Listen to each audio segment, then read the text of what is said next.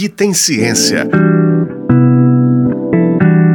Pesquisas da UFMG ao seu alcance.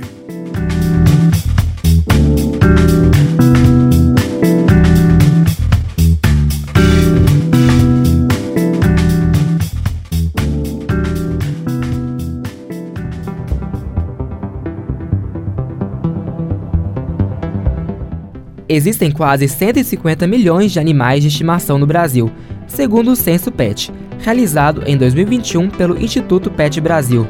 Desse total, 58 milhões são cachorros. A partir do momento que uma pessoa decide colocar um ou mais animais dentro de casa, é esperado que ela se comprometa a cuidar bem desse outro ser vivo. Mas nem sempre é assim.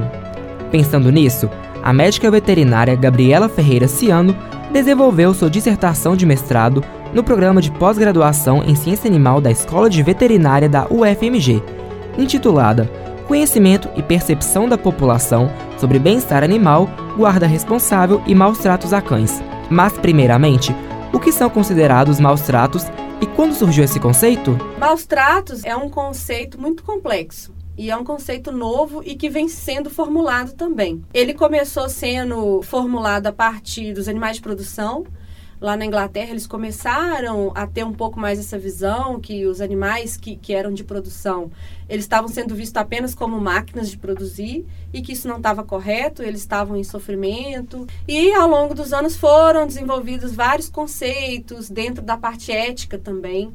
Tem a parte científica, mas também uma reflexão ética, né? Porque em que ponto nós, seres humanos, temos o direito de, de submeter os animais a qualquer situação ao nosso bel prazer? Será que nós não temos responsabilidades também sobre eles e não só direito de, de extrair o máximo deles? Então, isso é um contexto geral, né? E dentro dos animais de companhia, os maus tratos também estão em evolução, porque a gente tem vários componentes que vão interferir no bem-estar dos animais. E os maus tratos, eles estão inversamente relacionados com o bem-estar do animal. A partir do momento que o bem-estar do animal está prejudicado, ele está em uma situação de maus tratos. Os maus tratos ocorrem por meio de uma omissão ou atitude. Quando há omissão ou negligência, ou seja, uma ação não intencional, chamamos de maus tratos passivos.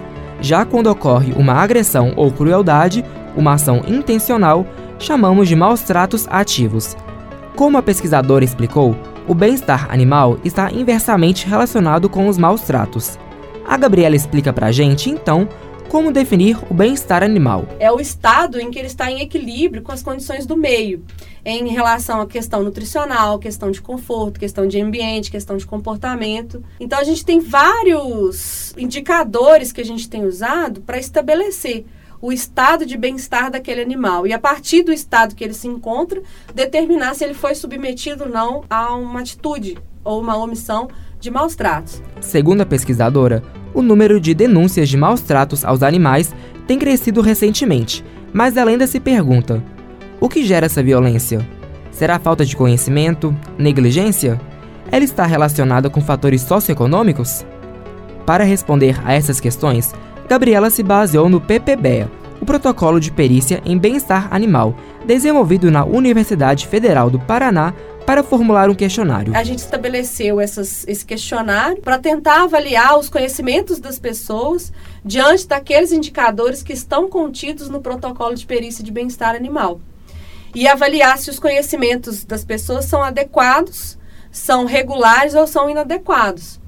Quando, dentro dessas categorias, uma ou mais de uma, é, a pessoa estaria num conhecimento inadequado, já seria enquadrado como um caso de maus tratos. Para avaliar o nível de conhecimento da população sobre bem-estar animal, guarda responsável e maus tratos a cães, Gabriela elencou três indicadores sociais e demográficos para mapear as respostas do questionário: gênero, renda e escolaridade. Primeiramente, a pesquisadora queria avaliar se esses indicadores sociais teriam alguma relação com os maus tratos. Alguns estudos mostram que há uma correlação entre o gênero masculino e os maus tratos ativos, quando há uma agressão intencional aos animais.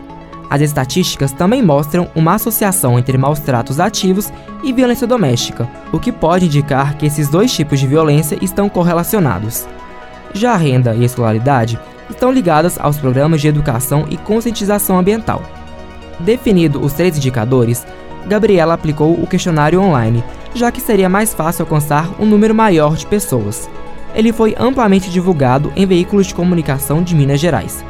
A pesquisadora dá alguns exemplos das perguntas feitas. Como que ela acha que deve ser o fornecimento de alimento para o animal? À, é, à vontade, uma vez ao dia, duas vezes ao dia? Eu queria saber coisas simples. Se a pessoa achava que deveria deixar a comida à vontade, se ela achava que deveria dar uma vez só, ou se ela achava que não precisava da comida. E isso foi com base em todos os indicadores do bem-estar animal previstos no PPB. Levando em consideração os três indicadores da pesquisa, gênero, renda e escolaridade, apenas o gênero teve alguma influência nas respostas adequadas, o que surpreendeu a pesquisadora. Ela levanta algumas hipóteses para explicar isso. Não é que o, o gênero masculino foi assim o pior resultado. Foi alguns indicadores que a gente avaliou, mas sim dos, dos fatores sociodemográficos, o gênero feminino teve uma grande influência nas respostas adequadas, sim. E pensando no gênero feminino, a hipótese é que as mulheres são cuidadoras principais, historicamente, dos cães, dos animais de companhia. São as cuidadoras principais dos lares, são as cuidadoras principais dos cães. E, além disso, existem trabalhos que mostram que as mulheres têm um vínculo mais profundo com os animais de companhia. Vínculo no sentido de considerar a pessoa da família, de considerar um suporte emocional. Então a gente pensa que pode ser por esses dois fatores. A pesquisa mostrou que o conhecimento da população acerca do bem-estar animal e dos maus tratos é adequado, com pequenas variações dependendo do gênero, como falamos. Já entre os indicadores do PPBEA, o conforto foi aquele com maior número de respostas inadequadas. Para o conforto ser considerado adequado, é necessário que o animal tenha um espaço confortável para o descanso, protegido de sol e chuva, que esse espaço seja limpo, tenha temperaturas adequadas e espaço para o animal se movimentar. Mesmo com o resultado positivo da pesquisa, o trabalho de conscientização e educação ambiental deve continuar para haver uma mudança cultural e comportamental. Eu espero que a sociedade tome cada vez mais consciência de que a gente não pode deixar os animais sofrerem e não é só questão de não deixar. A gente não pode ser o causador do sofrimento desses animais, né? E pensando nos animais de companhia que estão dentro dos nossos lares, nós quem coloca o animal para dentro de casa é responsável por ele, né? E a gente tem que entender isso, que a gente não pode provocar um sofrimento desnecessário aquele animal. Todo sofrimento é desnecessário. Eu digo assim, às vezes o animal está doente, ele vai sofrer, óbvio, mas eu tenho que provocar um tratamento para aliviar aquele sofrimento. Não tem como a gente tirar o sofrimento do mundo, né? Mas eu falo assim, deixar um animal sem água, sem comida, sem coberta, sem abrigo de sol, luz e, e é, exposição ao sol, isso é um sofrimento desnecessário, que eu tenho que ir lá e, como responsável por ele, eu tenho que ter esse compromisso de proteger ele das intempéries, das agressões, dos riscos e fornecer as necessidades básicas. E eu espero, e eu acho que sim, é uma tendência que a sociedade está evoluindo nesse sentido, de entender que a gente não está sozinho nesse mundo, que a gente é responsável por todas as espécies. Para denunciar casos de maus tratos aos animais, você pode ligar para o Disque Denúncia no 181, para a Polícia Militar no 190 ou para o IBAMA no número 0800 61 8080. Esse foi o Que Tem Ciência, programa semanal sobre as pesquisas realizadas na Universidade Federal de Minas Gerais. Exemplos de como a ciência é importante para a nossa vida. Esse programa teve apresentação e produção de Igor Costa, edição de Alessandra Ribeiro e trabalhos técnicos de Cláudio Zazá. O Que Tem Ciência também está na internet em ufmg.br/rádio e nos aplicativos de podcast.